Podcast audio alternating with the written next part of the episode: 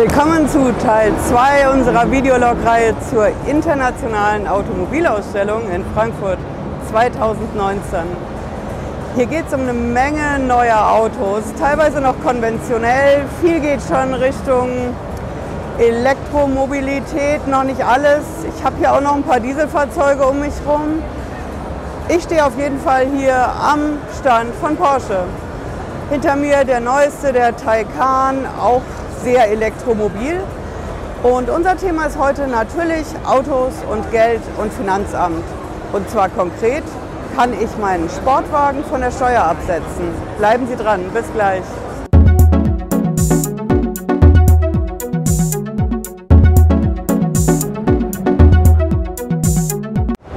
Hallo, ich bin Patricia Lederer. Ich bin Rechtsanwältin in der Frankfurter Steuerrechtskanzlei Lederer Law. Und ich sage willkommen hier in Frankfurt am Main.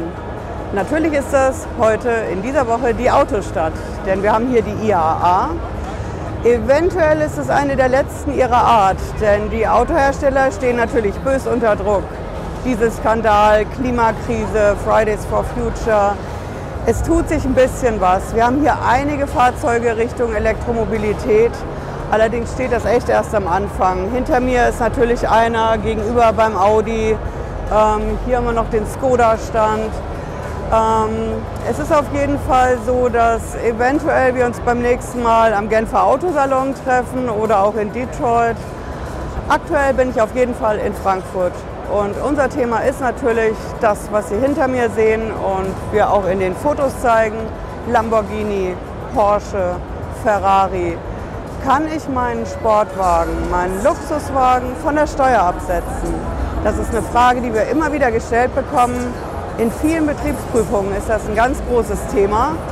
Und wenn wir uns da nicht einigen mit dem Deal, habe ich auch ein Video zu gemacht, dann müssen wir das leider vom Finanzgericht ausdiskutieren und ausprozessieren. Was ist konkret das Problem bei diesen Sportwagen?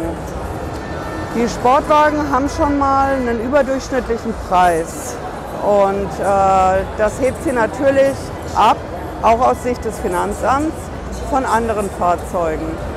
Der Horror des Finanzamts ist das sogenannte unversteuerte Auto. Das heißt, wenn ich mein Auto absetze, ich mache noch nicht mal einen Privatanteil geltend oder zu wenig. Gibt da verschiedene Methoden für. Auch dazu habe ich hier von der IAA ein Video gemacht. Auf jeden Fall guckt sich das Finanzamt ab einem bestimmten Kaufpreis ganz genau an, was für ein Auto hat da der Steuerpflichtige angeschafft. Und wenn das dann so ein Sportwagen ist, so ein Luxuswagen, dann gucken die sich die Ausstattung an. Ist die Serie Standard oder ist da getunt worden, sind da Mordsextras dabei. Und dann geht es an die Diskussion.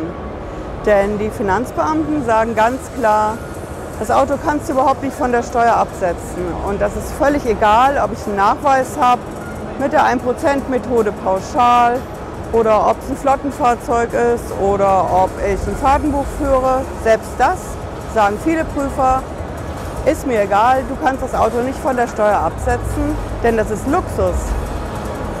Und Luxus ist bei dir bei der Steuer ein Problem, denn wenn du zum Beispiel 50, 100, 150.000 oder mehr für einen Sportwagen ausgibst, dann steht das Geld der Firma ja nicht zur Verfügung für die Investitionen, die sie anderweitig tätigen sollte, aus Sicht des Finanzamts. Da geht es immer um die anderen Investitionen, Investitionen, nicht um die Löhne, die Gehälter und einfach nur um die Investitionen, wo das Finanzamt sagt, wir schätzen jetzt dein Unternehmen ein, wir tun mal so, als seien wir GF und wir finden, du solltest diesen hohen Betrag anderweitig ausgeben.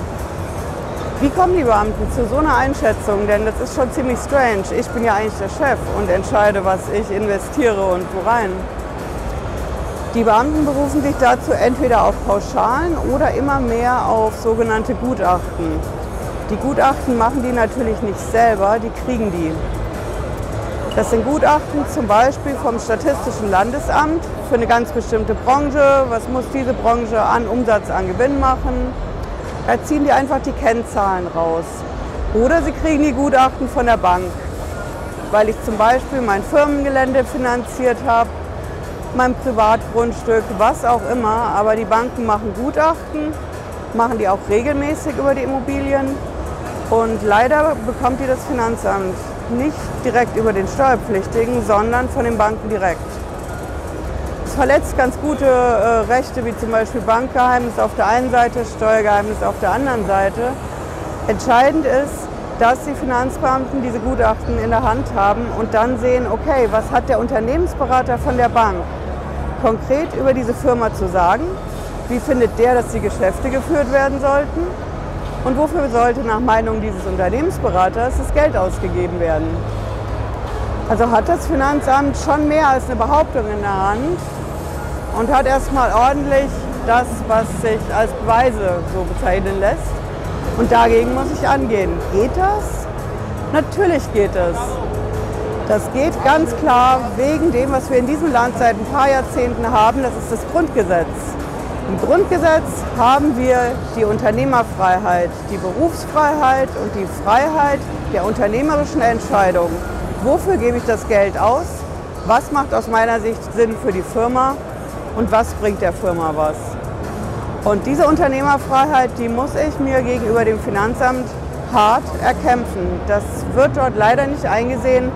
Wir erleben es bei uns in der Praxis, in der Steuerkanzlei immer wieder, dass wir Prozesse ausfechten müssen, weil das Finanzamt sich als Unternehmer verhält, könnte man freundlich sagen. Verhält heißt, die schauen sich den Betrieb an, mit diesem Beratergutachten vielleicht noch, und sagen dann zum Beispiel, hey, Sie haben in dem Monat, in dem Quartal wahnsinnig viel Umsatz gemacht. Das haben Sie in den anderen Monaten und Quartalen doch auch. Das heißt, auf dem Papier haben Sie das aber nicht, also schätzen wir das mal hübsch. So entstehen Schätzungen, weil das Finanzamt sagt, wenn es einmal gut gelaufen ist, muss der Unternehmer ja erkennen, wie es gut läuft und immer erfolgreich sein ist eine Spitzenmeinung. Ähm, wenn alle so denken würden, dann hätten wir in diesem Land keine Insolvenzen mehr, keine Schieflagen. Schuster bleibt bei deinen Leisten. Das Finanzamt ist bei der Steuer und der Unternehmer leitet die Firma. Und den Weg zwischen beiden kann nur der Steueranwalt vor den Finanzgerichten erkämpfen, so leid es mir tut.